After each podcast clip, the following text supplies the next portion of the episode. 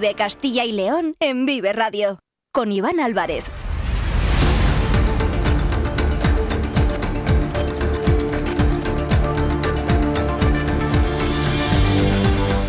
Hola, ¿qué tal? Muy buenas tardes, bienvenidos, bienvenidas a Vive Castilla y León. Son las 2 y cuarto de la tarde, es lunes, día 8 de enero de 2024 y vamos en directo hasta las 3 en punto, en esta sintonía, en la sintonía de Vive Castilla y León, donde desde la una Carlos Tabernero les ha estado contando todos aquellos asuntos que son interesantes en nuestra comunidad para mantenerles informados a todos ustedes. Ahora tenemos 45 minutos por delante para contar muchas más historias, muchos más asuntos en la sintonía de Vive Radio. Nos pueden escuchar a través de la FM de toda la vida en nuestra página web www.viveradio.es, en todas nuestras plataformas de streaming y de podcast y en las redes sociales de Vive Radio, con el sonido perfecto de nuestro técnico Ángel de Jesús. Y hoy el tema central de la mañana ha sido la reunión del Consejo Interterritorial del Sistema Nacional de Salud, encuentro que se ha producido ante el repunte importante de los casos de infecciones respiratorias en todo el país, provocados principalmente por la gripe y también por el COVID. Una reunión telemática entre la ministra de Sanidad, Mónica García, y los consejeros, representantes de las diferentes comunidades autónomas, entre los que se encontraba Alejandro Vázquez, el consejero de Sanidad de la Junta. El ministro, el Ministerio de Sanidad y las comunidades no han llegado a un acuerdo sobre la obligatoriedad del uso de la mascarilla en los centros sanitarios, en las residencias y en las farmacias. La ministra de Sanidad, Mónica García, ha anunciado que durante la reunión Sanidad se ha, recogido algunas propuestas de las comunidades y se les ha dado un plazo de 48 horas para recoger todas sus aportaciones, como puede ser ampliar estas recomendaciones de mascarillas también a las farmacias. En Castilla y León, el uso de las mascarillas va a continuar siendo una recomendación para aquellos pacientes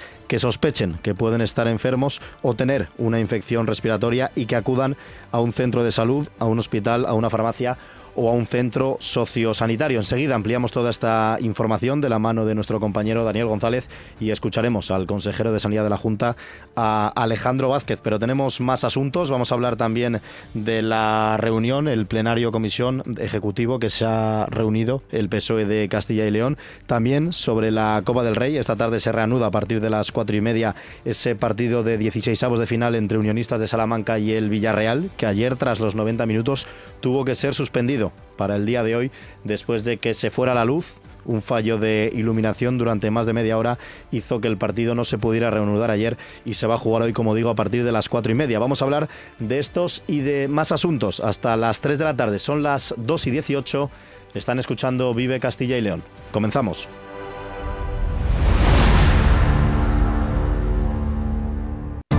Vive Castilla y León en Vive Radio. Con Iván Álvarez.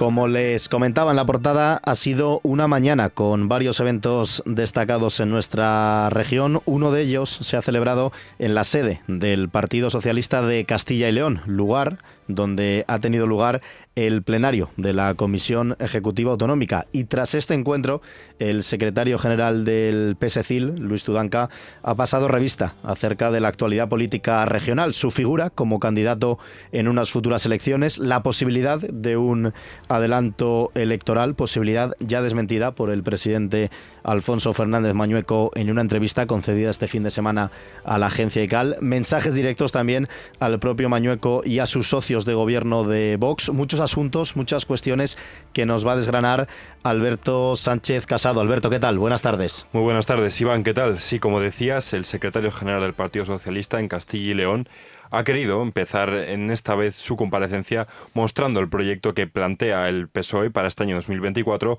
que tiene para la comunidad criticando también a su vez al PP del que dice ya ha renunciado a gobernar. Estamos acostumbrados a que eh, decisiones ajenas a Castilla y León tomadas en Génova influyan en la estabilidad y el rumbo de nuestra comunidad autónoma.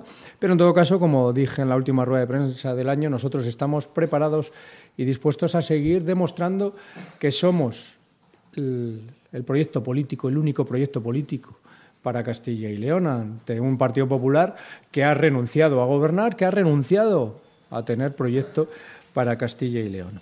Un Luis Tudanca que vemos ha cargado duramente contra el PP, al que ha acusado también de estar rehén de sus socios de gobierno, de Vox, y según el propio Tudanca, esto es lo que ha producido que no haya presupuestos y que ha hecho también que se paralice la renovación de las instituciones públicas. Un comienzo de curso en Castilla y León donde la vida sigue igual. Sigue plagada de la irresponsabilidad y la inestabilidad que genera el gobierno del señor Mañueco con una comunidad autónoma sin presupuestos, con unos presupuestos prorrogados, síntoma de que, como decía, no hay proyecto político, con una inestabilidad fruto de un gobierno rehén de la extrema derecha. Hoy acabamos de conocer eh, un nuevo cese en la Consejería de Empleo y de Industria. Eh, ya no sabemos cuántos van, han sido decenas y decenas los eh, ceses, nuevos nombramientos, en las consejerías de la Junta de Castilla y León, fundamentalmente tanto en vicepresidencia como en la Consejería de Empleo e Industria, que le está impidiendo a esta comunidad autónoma tener la estabilidad que precisa en materia de empleo, en materia de industria, en materia de diálogo social. Eh, pero, como decía, el señor Mañuco no ha sido capaz todavía siquiera de presentar los presupuestos autonómicos. Una inestabilidad que eh, también viene definida por la paralización en la renovación de las instituciones propias. Como saben, hace ya más de un año que se tenía que haber renovado eh, el Procurador del Común y hace también ya muchos meses que tenían que estar renovadas el resto de las instituciones propias, tanto el Consejo de Cuentas como el Consejo Consultivo. El señor Mañoco no quiere porque nos tememos que también en esto quiera pagarle un peaje a Vox, quiera pagarle un peaje a la extrema derecha. Este era el análisis que hacía el secretario general del, PSOE en Castilla y León, Luis Tudanca. También ha hablado de las polémicas palabras del vicepresidente de la Junta de Castilla y León, Juan García Gallardo, que lanzó contra el fiscal superior de la comunidad, Santiago Mena, y se ha mostrado abiertamente en contra del que ha acusado al gobierno de ejercer una hipocresía política. No deja de llamar la atención que sea precisamente un vicepresidente de la Junta, amparado por el señor Mañuco y por el Partido Popular, el que se atreva a llamar golpista a un fiscal jefe, justo dos meses después de que llevaran a las Cortes una proposición no de ley pretendiendo defender la separación de poderes y la independencia judicial. En aquel debate que se produjo en las Cortes, tuvimos que escuchar nada más y nada menos que al Partido Popular decir que el Partido Socialista, aplaudido por el señor Tudanca, como no, estaba pactando y avalando a los que llamaban golpistas a los jueces. ¿Qué tiene que decir hoy el señor Pañueco? ¿Qué tiene que decir hoy el Partido Popular? Que tiene de vicepresidente de la Junta a alguien que llama golpista, a un fiscal jefe. Este es el Partido Popular que tenemos. Pura hipocresía, rehén de los fascistas e incapaz de gobernar Castilla y León. Mensajes de Luis Tudanca directos, como escuchan al presidente de la Junta, Alfonso Fernández Mañueco, y también a sus socios de gobierno de Vox, principalmente también al vicepresidente Juan García Gallardo, sobre la posibilidad de un adelanto electoral en la comunidad. También le han preguntado a Luis Tudanca, una posibilidad que el propio presidente de la Junta ha desmentido este fin de semana en una entrevista concedida a la agencia ICAL en la que decía que Castilla y León no se plantea adelantar las elecciones, aunque como le han preguntado, pues el secretario general del PSOE, lógicamente Alberto, también ha respondido. Sí, Tudanca ha dicho no fiarse de todas esas declaraciones y ha admitido que observar síntomas de anteriores repeticiones electorales, las cuales pues no cree que pudieran ser positivas para la comunidad. Nuestra responsabilidad es estar preparados y lo estamos para cualquier eventualidad, para cualquier posible adelanto electoral. Sí me preocupa, y lo dije en la última rueda de prensa, que hay muchos eh, síntomas ¿no? que, que, me recuerdan aquello que ya pasó cuando el señor Mañuco adelantó las elecciones por Twitter y, expulsó al señor Igea y a todos ciudadanos del gobierno. La inestabilidad, las continuas eh, proclamas de el amor que se profesan, antes eh, Mañueco y Igea y ahora Mañueco y García Gallardo, la falta de presupuestos. Bueno, hay síntomas que se repiten, que en todo caso creo que ninguno son positivos para Castilla y León. Pero como la decisión no es nuestra, a nosotros lo que nos compete es estar preparados unas elecciones para las que la figura de Luis Tudanca ha estado en entredicho y él ha afirmado sentirse con ganas y ponerse a disposición del partido y de los militantes. Bueno, volveré, volveré a decirlo. Nosotros somos un partido democrático, somos un partido que participa, somos un partido en el que las decisiones las toman sus militantes. Serán los militantes del Partido Socialista cuando llegue el momento en los que decidirán quién es el candidato del Partido Socialista. Pero que yo estoy aquí a disposición de Castilla y León y del Partido Socialista. No me he querido marchar y no me he ido a ningún sitio. Quiero seguir peleando porque esta tierra tenga futuro. Por tanto, a disposición de los militantes y a disposición de Castilla y León. Pero esa decisión no la tomo yo ni se toma ahora. La tomarán los militantes, la tomarán cuando corresponda. Yo estoy preparado y el Partido Socialista de Castilla y León también.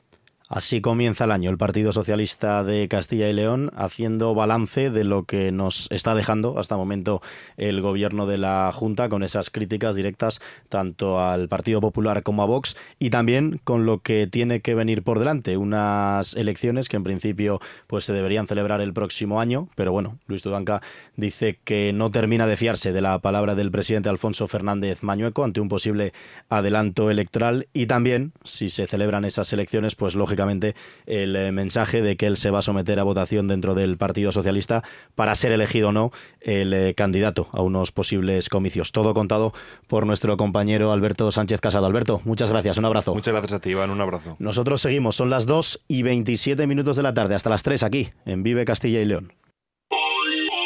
El sector primario en Castilla y León es el protagonista cada mañana en Vive Radio. Desde las 7 y 10 de la mañana, de lunes a viernes. De lunes a viernes. Jaime Sánchez Cuellar te ofrece toda la actualidad informativa. Relacionada con la agricultura y la ganadería. Y la ganadería. Para estar al día. Para estar al día. Vive el campo.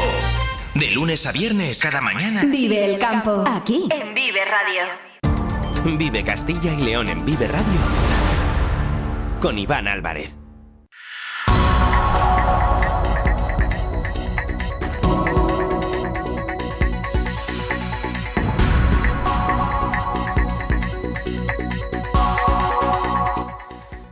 Dos y 28 minutos de la tarde. Hoy el tema central de la mañana ha sido esa reunión del Consejo Interterritorial del Sistema Nacional de Salud, encuentro que se ha producido ante el repunte importante de los casos de infecciones respiratorias en todo el país, provocados principalmente por la gripe y también por el COVID. Una reunión telemática entre la ministra de Sanidad, Mónica García, y los consejeros, representantes de las diferentes comunidades autónomas, entre los que se encontraba Alejandro Vázquez, el consejero de Sanidad de la Junta. El Ministerio de Sanidad y las comunidades autónomas no han llegado a un acuerdo sobre la obligatoriedad del uso de la mascarilla en centros sanitarios, residencias y farmacias. La ministra de Sanidad, Mónica García, ha anunciado que durante la reunión Sanidad ha recogido algunas de las propuestas de las comunidades y les ha dado un plazo de 48 horas para recoger todas sus aportaciones. Recordamos que aquí, en Castilla y León, las cifras ligeramente superan el 60% en mayores de 60 años en cuanto a los contagios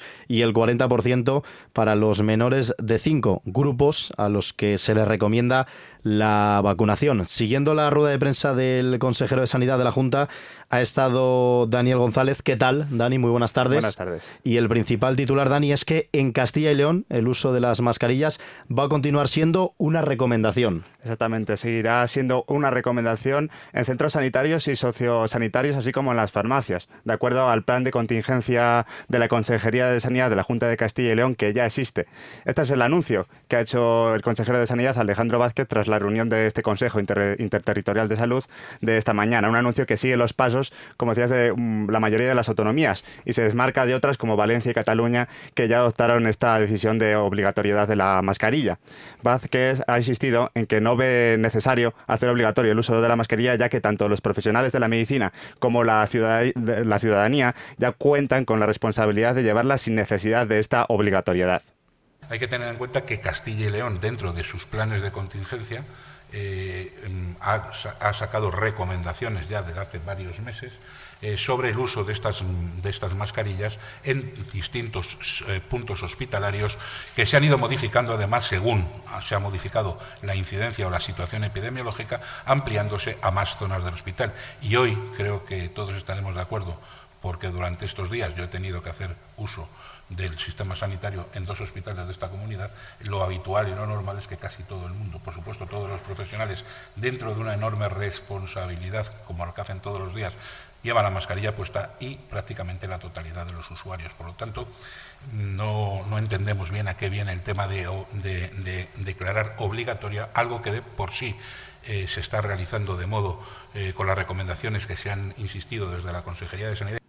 Además, Vázquez ha insistido en que no existe colapso sanitario pese a la incidencia y que no se han demorado las operaciones habituales en el sistema sanitario, como pueden ser, por ejemplo, las, cirugías programadas.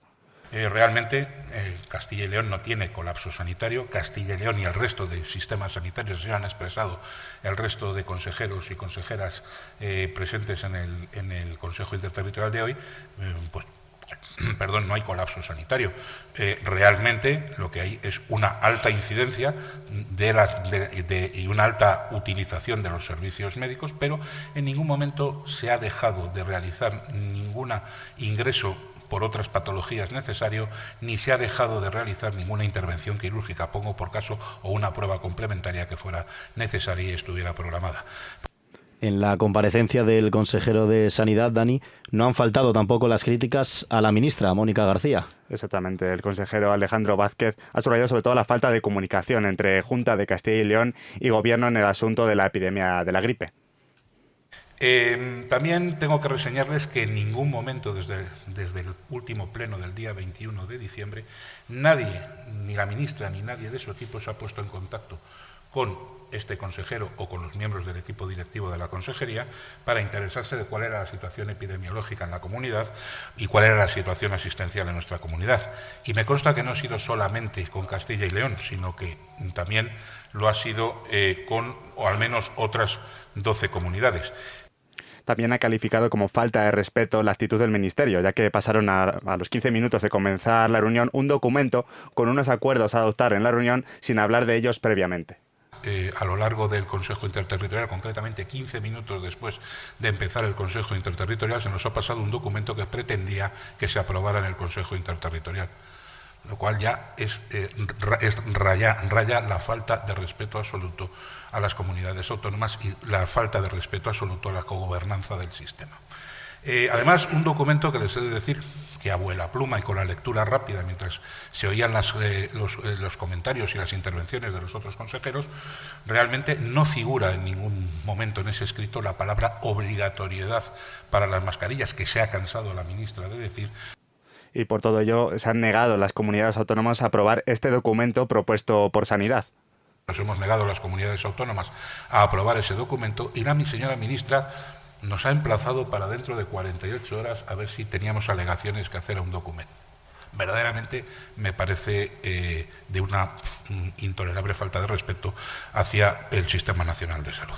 Ya lo están escuchando, los mensajes directos del consejero de Sanidad de la Junta, de Alejandro Vázquez, directamente a la figura de la ministra de Sanidad, a Mónica García, criticando esa reunión telemática. Ya se lo hemos dicho, el titular es el eh, siguiente. En Castilla y León van a seguir siendo una recomendación el uso de las mascarillas tanto en los centros de salud como en los hospitales, las farmacias o en los centros sociosanitarios. No hay obligatoriedad, como sí ocurre en otras autonomías, como es el caso de Cataluña o la comunidad eh, valenciana. Aparte de la reunión, también ha hecho referencia el consejero Dani a otros asuntos, como por ejemplo el pico de los casos, cuándo se puede alcanzar, ¿no? Exactamente, ha hecho un pronóstico de cuándo se podría alcanzar este, este pico. No, es verdad que no ha dado datos exactos, pero sí que ha hecho un pronóstico más o menos.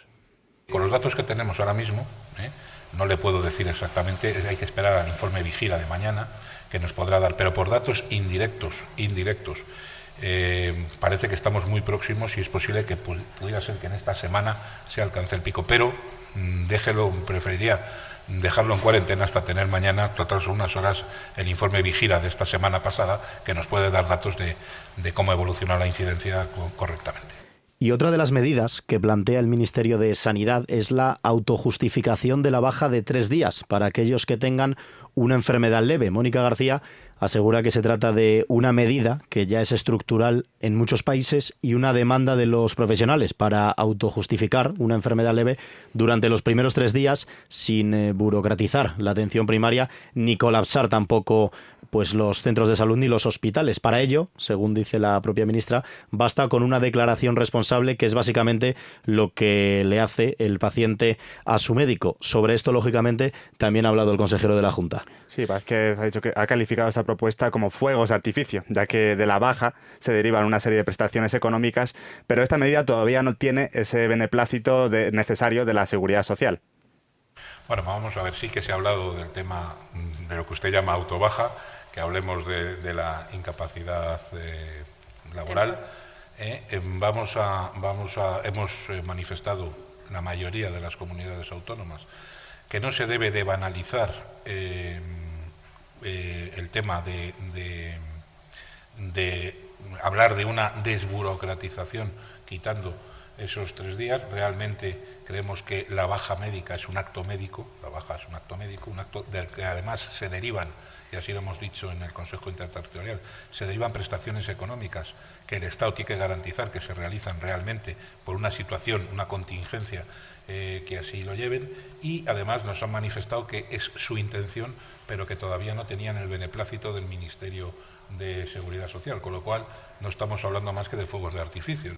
Pues esos son los principales titulares después de este Consejo Interterritorial del Sistema Nacional de Salud. Se han reunido esta mañana la ministra Mónica García con los consejeros de las diferentes comunidades autónomas. Aquí en Castilla y León el uso de la mascarilla va a continuar siendo una recomendación para aquellos pacientes que presenten algún síntoma relacionado con la gripe o con el COVID. Si van a acudir a un centro sanitario, a un centro de salud, a un hospital o a una farmacia, se les recomienda llevar la mascarilla, pero no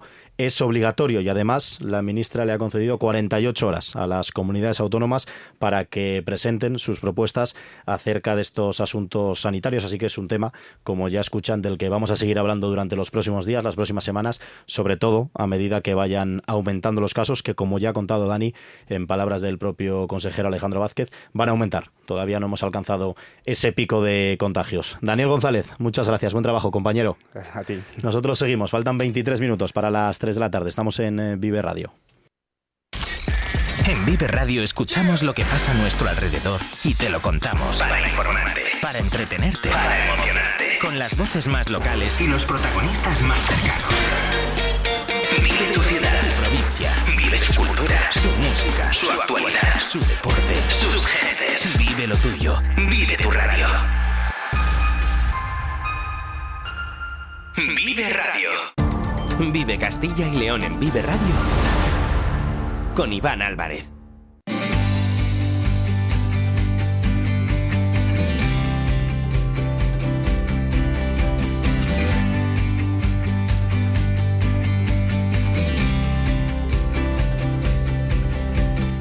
Fe de ratas, voy a corregir un fallo que he cometido hace unos minutos cuando estábamos hablando con Alberto Sánchez Casado sobre esas declaraciones del secretario general del Partido Socialista en Castilla y León, Luis Tudanca, sobre un posible o no adelanto electoral en nuestra comunidad. Comentaba yo que las elecciones deberían celebrarse en el año 2025. No es así. Las elecciones están programadas, siempre que nos adelanten, para el año 2026. Así que quede claro en la sintonía de Vive Radio. Vamos a seguir con más asuntos porque hoy 8 de enero es día de regreso, día de vuelta para mucha gente.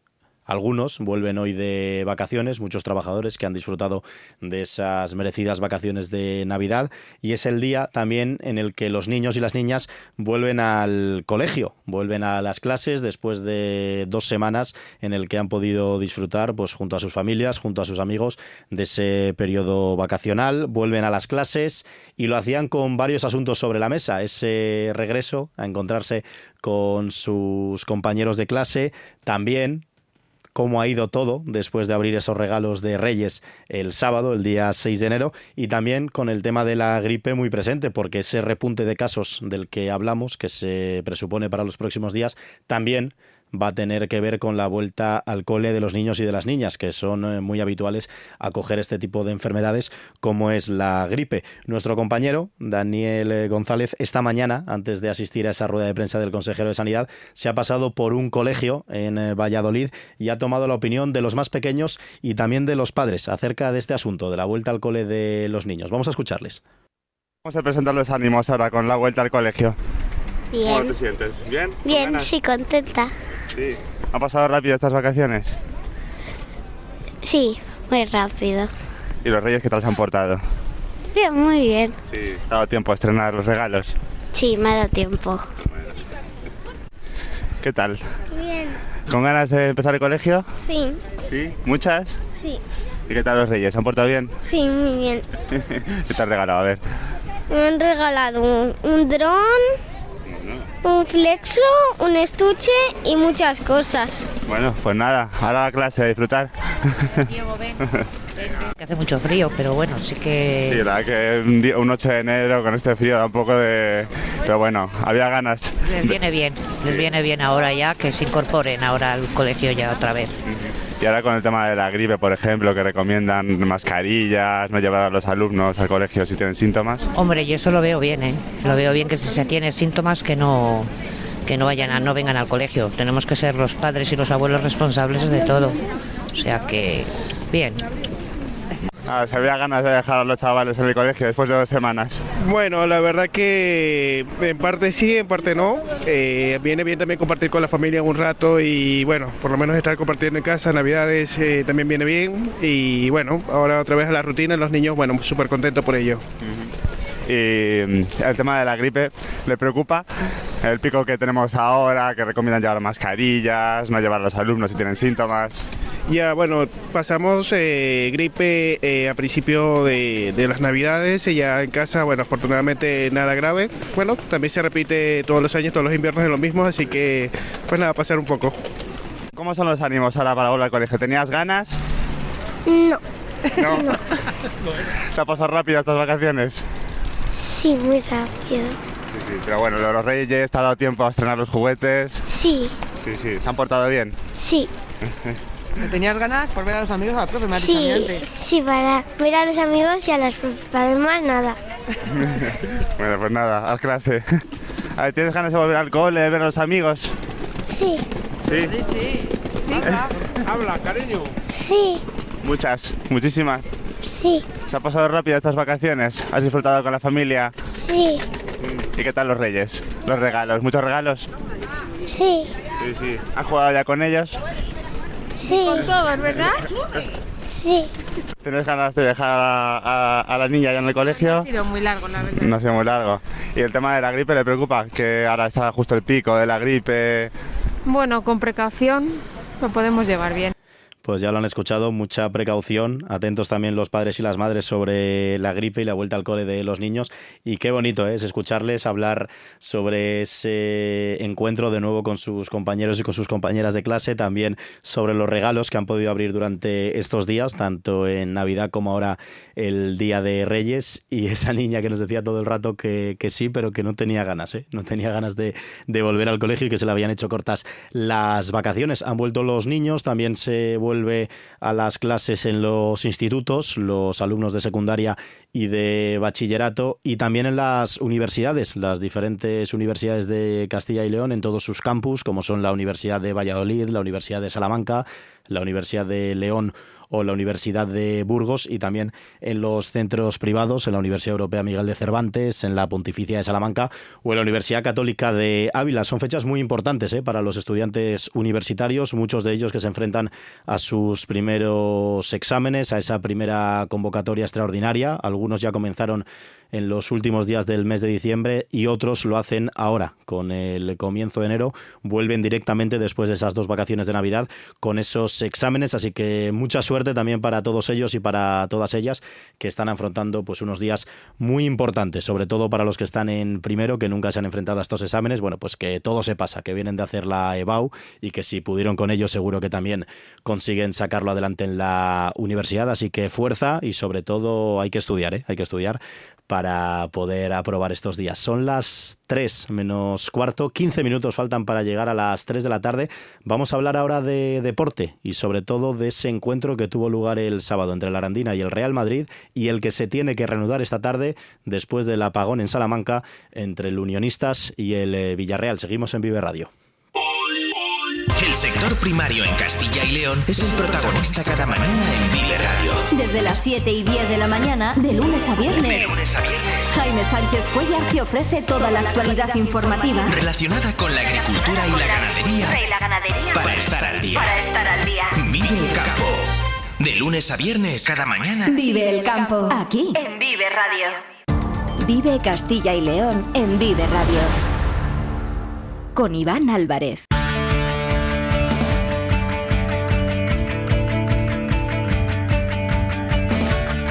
Tiempo de deporte, tiempo de hablar de la Copa del Rey de Fútbol en la sintonía de Vive Castilla y León. Durante este fin de semana se ha disputado los encuentros de 16, avos de final. Ha caído eliminado el Burgos, que perdió 0-3 en el plantío frente al Mallorca. Cayó eliminada la Arandina, enseguida hablamos con su presidenta frente al Real Madrid. Pero ahora queremos hablar del Unionistas de Salamanca, que ayer jugaba su partido frente al Villarreal en el Estadio Reina Sofía. Un partido que se va a terminar de disputar hoy. ¿Por qué? Porque una vez se cumplieron los 90 minutos reglamentarios, con empate a uno entre Unionistas y Villarreal, gracias a los goles de Alfred Planas, que empató el encuentro en el 87, tras el tanto inicial de Ilías para el conjunto amarillo, iba a comenzar la prórroga y de repente se apagó el estadio, o sea, fue la luz durante más de media hora y finalmente, este es el resumen, ahora lo vamos a hablar con su vicepresidente, finalmente no se pudo disputar el encuentro y terminó aplazándose para el día de hoy. Faltan menos de dos horas para que se reúne el partido, se va a jugar a partir de las cuatro y media de la tarde, la prórroga y veremos si unos hipotéticos penaltis y queremos hablar, a falta de menos de dos horas para el encuentro, con el vicepresidente de Unionistas, con Miguel Ampuero. Señor Ampuero, ¿qué tal? Muy buenas tardes. Hola, muy buenas tardes. Bueno, se fue la luz, como decimos, al acabar los 90 minutos. Después de media hora oscuras, finalmente se tomó la decisión de aplazar el partido. No sé si ya saben con exactitud qué ocurrió. El alcalde de Salamanca, Carlos García Carballo, lo ha atribuido a un fusible fundido que ya está reparado. Sí, por desgracia ha sido un fusible. Eh, eh, durante la segunda parte empezamos a notar que se había pérdida de potencia en una de las torretas de luz y junto con un electricista estuvimos revisando el cuadro de mando de las instalaciones y a priori estaba todo bien, no sabíamos ya muy bien qué, ajustar y ya se nos confirmó justo, la verdad que minutos después de la suspensión del partido por parte de Iberdrola que, era un problema en la cometida de la calle que había, se había quemado un fusible, que es algo pues que por desgracia puede suceder en cualquier momento. No sé si ha ocurrido esto más veces durante la temporada o el año pasado en los partidos de unionistas o es la primera vez es la primera vez que sucede. Mm. Hubo cruce de acusaciones, entre comillas, entre ambos clubes, porque el presidente de Unionistas, al acabar, Roberto Pescador, aseguró que el Villarreal no quería seguir jugando, unas declaraciones que fueron desmentidas después por Roch Negueroles, el consejero delegado del Villarreal, y en el acta el colegiado, Busquets Ferrer, redactó que una vez comprobó presencialmente que la iluminación era insuficiente, decidió, después de comunicárselo a los delegados de ambos clubes, eh, suspender el partido. ¿Quién dice la verdad? ¿Quién miente en este caso? Porque según el Villarreal, los dos querían jugar, pero según Unionistas, el club castellonense no quería jugar anoche bajo ningún concepto.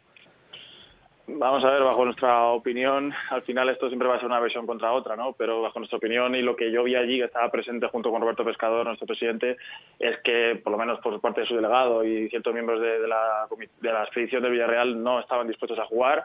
Eh, ellos tenían sus motivos, no veían suficiente la... Es verdad que una torreta tenía un poco menos de potencia, pero hemos jugado partidos con, con primera división, con menor luz que la que había ayer en el campo, y ellos no querían, no estaban dispuestos. Pero es verdad que el que toma la decisión final es el árbitro, pero, pero bueno, es lo que ya allí vivimos y es lo que comentamos con todos los que hablamos. Hmm. Se ha estado hablando, lógicamente, pues eh, en toda España de lo que ocurrió, eh, sobre todo de esto, ¿no? Del fallo de la iluminación que llevó a suspender el partido para el día de hoy. Pero bueno, a falta de menos de dos horas para el encuentro, una vez ya se ha hablado mucho sobre este asunto, lógicamente hay que estar centrados en el partido y en intentar superar la eliminatoria. Llevan informando durante todo el día que desde las tres y media hasta las cuatro y veinticinco el acceso al estadio va a ser exclusivo para los socios, para los colaboradores y para todo aquel que tuviera una entrada y a partir de las cuatro y veinticinco, a falta de cinco minutos para que se reanude el encuentro, el acceso va a ser libre y gratuito para todo el mundo hasta completar el aforo.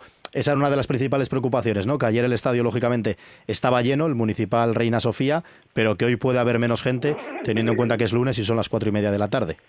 Correcto, al final, eh, incluso cuando se hablaba al principio de jugar por la mañana, es que era logísticamente imposible. Y al final, bueno, pues eh, la federación quería jugar con luz diurna, que lo entendemos, mm, es obvio, ¿no? No se quieren de nuevo fiar de la, luz, entonces que prefiero jugar con, luz natural y la hora de elegir ha sido las cuatro y media, entonces bueno, para intentar que el Reina Sofía tenga su magia con el público, que es, espectacular, pues hemos decidido que pues a cinco minutos antes del encuentro, si hay gente que quiere venir a disfrutar el partido, pues que está más que invitada. Mm, pues ojalá así sea, porque ayer había casi 6.000 espectadores en las gradas del eh, Reina Sofía y es importante presentar una buena entrada también para intentar ganar el partido. Faltan 30 minutos, la prórroga y quién sabe si unos hipotéticos penaltis. Imagino que haya hablado usted directamente con el entrenador, con los jugadores. Eh, ¿Cómo se encuentran? ¿Cómo, ¿Cómo van a afrontar estos 30 minutos que faltan? Imagino que con la ilusión y con la esperanza de poder eliminar a todo un Villarreal y plantarse de forma histórica en los octavos de final de la Copa. Eh, he podido hablar esta mañana con nuestro capitán, con Eston Spral, y la verdad que yo estaba tranquilo, incluso un poco desmotivado, de bueno, tal, y me ha vuelto a poner nervioso porque decía que están enchufados y que están con muchísimas ganas y que creen que van a, a dar la sorpresa. Pues ojalá así sea y podamos contar mañana que Unionistas está por primera vez en sus 10 años de historia en el bombo de los octavos de final de la Copa del Rey. Vicepresidente Miguel Ampuero, muchas gracias por atender la llamada de Vive Radio y mucha suerte para el partido que no queda nada. A las cuatro y media vuelve a rodar el balón en Salamanca. Un abrazo. Muchas gracias, un abrazo. Hasta luego. Y queríamos compartir también unos minutos, ya lo hemos hecho durante estas semanas con la presidenta de la Arandina, con Virginia Martínez, después de ese partido histórico. Hablábamos en la previa y ahora queremos saber cómo se encuentra el club y la ciudad de Aranda de Duero después de haber recibido el sábado al Real Madrid. Virginia Martínez, presidenta, ¿qué tal? Buenas tardes. Hola, buenas tardes, muy bien. Bueno, ¿cuáles son las sensaciones dos días después de recibir a todo un Real Madrid en el eh, Montecillo, en el estadio Juan Carlos Siguero? Pues las sensaciones son muy buenas, son eh, de mucha satisfacción, de mucho orgullo también por todas las personas que han intervenido en, esta, en este partido y la sensación es magnífica. El ambiente era espectacular, más de media hora antes de comenzar el encuentro ya estaban las gradas llenas de gente, 10.000 espectadores, porque no cabían más, o sea, si llegan a tener 20.000 o 30.000, hubieran agotado todas las entradas seguro. Bueno, pues sí, la verdad es que eh, los asistentes respondieron de modo muy responsable. Hay que agradecerles también su implicación a la hora de acudir escalonadamente y de que pues toda la organización fuera muy buena en ese sentido también. Y tuvimos muchísima, muchísima acogida los días previos, no llegamos a los 10.000 más o menos espectadores, no tenemos aún las cifras concretas, pero, pero sí, la verdad es que todo el complejo deportivo estaba lleno de aficionados, de gente apoyando a la Arandina y eso es lo que nos hace muy felices. Y le quería preguntar también, porque a nivel deportivo ya pudimos ver eh, el encuentro, lo vimos eh, todo el mundo, incluso marcándole un gol al, al Real Madrid, que fue eh, muy importante, pero el impacto económico para el club y para, eh, para Aranda de Duero, a nivel de, entradas, también, pues por ejemplo, el bar, la venta de bufandas conmemorativas, patrocinadores, imagino que haya sido un empujón muy importante, tanto para ustedes como club, como seguro que ha hablado también personalmente, bueno, pues con los dueños de los bares, los negocios o las tiendas de Aranda de Duero. Sí, desde luego el impacto económico para, para Aranda ha sido muy positivo, ha sido innegable y nuestra labor interna ahora mismo es, eh, está toda dedicada a esto, está toda dedicada a, hacer balance, a ver eh, cuál ha sido la repercusión real y, bueno, también hay que tener en cuenta que se tuvo que hacer y afrontar, se han tenido que afrontar muchos gastos para mm. poder llevar a cabo el encuentro, pero desde luego que sí nos da más tranquilidad. Mm, esas gradas supletorias para alcanzar la cifra aproximada de 10.000 personas, la iluminación, que era lógicamente había que ampliarla también para poder ofrecer una buena señal eh, televisiva. No nos queda otra presidenta que felicitarle por todo lo que han hecho, por todo el trabajo, que fue todo un éxito, que se ha hablado de Aranda y de la Arandina en toda España y más allá de nuestras fronteras, porque esa es la dimensión que tiene el Real Madrid. Y ahora, pues no nos vamos a olvidar de ustedes porque sabemos que se están jugando la permanencia, que las cosas no van muy bien a nivel deportivo, pero bueno, Quedan muchos meses por delante para intentar conseguir esa salvación en la segunda federación. Muchas gracias, presidenta Virginia Martínez, y mucha suerte para lo que queda de temporada. Muchas gracias a vosotros. Queríamos compartir estos minutos con la presidenta porque es verdad que habíamos hablado mucho durante la previa con la Arandina, con la presidenta, con varios jugadores. El viernes lo hacíamos eh, días antes de jugar frente al Real Madrid, pero no nos queremos también olvidar, lógicamente, de un club de nuestra comunidad como es esta Arandina Club de Fútbol, que ahora afrenta pues ese reto ¿no? de intentar salvarse en la segunda federación. Estaremos pendientes, como decimos, también de ese partido. A las cuatro y media se reanuda la prórroga entre Unionistas de Salamanca y el Villarreal, con resultado de empate a uno. El sorteo de los octavos de final de la Copa será inmediatamente después, a las seis y media, en la ciudad del fútbol de las Rozas. Ojalá, ¿por qué no?, con la bola de Unionistas, que sería el único representante de Castilla y León después de la eliminación de la Arandina y también del Burgos frente al Real Club Deportivo Mallorca. Nos acercamos a las 3 menos 5 de la tarde. Como siempre, acabamos nuestro programa de hoy conociendo la previsión del tiempo con nuestro compañero Daniel Angulo. ¿Qué tal? Buenas tardes. Hola, muy buenas tardes Iván, buenas tardes a todos amigos oyentes de Vive Radio y de Vive Castilla y León. Bueno, pues ya hemos visto cómo ha comenzado la semana, esta segunda semana completa del mes de enero, con ese frío, con esas heladas generalizadas en las capitales de provincia y por supuesto mucho más en donde no son capitales de provincia. La mínima, mínima, mínima se ha llevado dentro de lo que son los observatorios de MED, el puerto de San Isidro en León con 10,7 bajo cero. El puerto del Pico ha llegado a registrar 10,6 bajo cero. Esta mañana Villablino, ya una zona habitada, con 8 y medio bajo cero y bueno, pues eh, de 6 a 7 bajo cero han tenido en muchas zonas de la zona del noroeste, del norte, de León. Y también en capitales de provincia, 4,2 bajo cero ha registrado el aeródromo de Villafría en Burgos, 4,8 bajo cero el Observatorio de la Virgen del Camino en León, 3,6 bajo cero Zamora, 2,4 bajo cero Salamanca, 3,6 bajo cero eh, Valladolid y también 3 bajo cero eh, Palencia. Bueno, pues pasando a Ávila, 5 y medio bajo cero, han tenido en Segovia 3,3 bajo cero y en Soria 1,8 bajo cero. Esas han sido las temperaturas mínimas de esta mañana, que ha sido muy fría. Y hoy pues va a ser una jornada donde vamos a tener nubes con claros, pero sobre todo los cielos van a estar más nubosos en el norte montañoso, especialmente norte de Burgos, norte de Soria, y no descartamos que incluso en el norte de Soria pueda haber algún chubasco de nieve ocasional. De momento mucho frío, eso sí, pero tranquilidad. En una semana que va a ser complicada. Se va a ir complicando la situación según avance, puesto que tenemos por una parte la llegada de una borrasca por el oeste mañana. Bueno, ya esta tarde va a empezar a entrar una borrasca que mañana nos va a traer precipitaciones. Mañana incluso tenemos, esperamos lluvias un aumento de nubosidad. Mañana, hoy sí que vamos a ver el sol, pero mañana no. Mañana los cielos van a estar cubiertos y ya esperamos que por la tarde pues llueva algo en las provincias de Zamora, Salamanca, porque va a entrar esa borrasca con precipitaciones. Y sin descartar que luego en la zona sur de Segovia se produzcan nevadas, porque la cota va a estar tan solo situada en los 700 metros. Pero sobre todo donde las precipitaciones, como digo, va a dejar ese frente que entra mañana por el suroeste de la península va a dejar precipitaciones, va a ser en Zamora y en Salamanca. Y atención porque de cara ya al miércoles se complica mucho la situación. Tenemos una gota de aire fría aislada en niveles altos de la atmósfera que va a entrar por Pirineos por el norte y sobre todo va a dejar nevadas, atención, el miércoles en la provincia de Burgos, eh, especialmente en la zona este, en la Sierra de la Demanda y también, atención, nevadas ya más importantes en Sierra de Urbión, en el norte de Soria. Esas van a ser las provincias más afectadas, sin descartar también que la nieve afecta a zonas del sur de Segovia en la jornada del miércoles. El resto mucho frío, sí, pero no esperamos nieve. Si acaso mañana podría caer algún chubasco de nieve, de granicillo, en zonas del sur, sur, de Salamanca, sur de Ávila y sur de Segovia, pero poco importante. Y el miércoles, insisto, esa gota fría que va a dejar nevadas importantes en el nordeste de la península ibérica, también va a afectar al este, eh, nordeste de nuestra comunidad.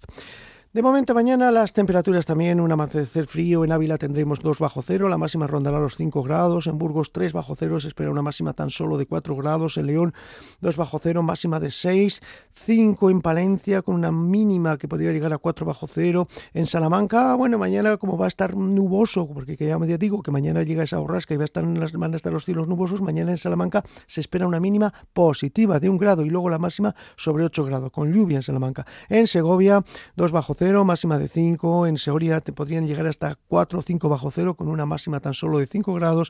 En Valladolid, que también va a aumentar la nubosidad, van a tener una máxima de 0 y digo una mínima de 0 grados, entre 0 y 1 bajo cero. Atención que podría caer algún chubasquillo así de nieve débil durante la mañana y una máxima tan solo en Valladolid mañana de 4 grados, mucho frío, en Zamora máxima de 5 grados y en Zamora también, ya lo hemos dicho, va a aumentar la nubosidad con alguno de lluvia y la mínima va a estar sobre un grado. Mañana no van a haber esas heladas tan generalizadas.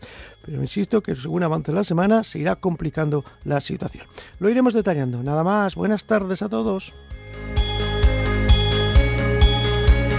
Muchísimas gracias, Daniel Angulo, por acercarnos un día más la previsión meteorológica aquí en la sintonía de Vive Castilla y León. Y nos despedimos como hemos comenzado con ese titular después de la reunión entre la ministra de Sanidad y los consejeros de las comunidades autónomas. No ha habido un acuerdo, así que en Castilla y León el uso de las mascarillas va a seguir siendo una recomendación en los centros sanitarios, en los hospitales y también en las farmacias. Nos acercamos a las 3 de la tarde. Volvemos mañana, mismo sitio, misma hora, a partir de la una en Vive Castilla y León. Sean felices. Hasta mañana. Adiós.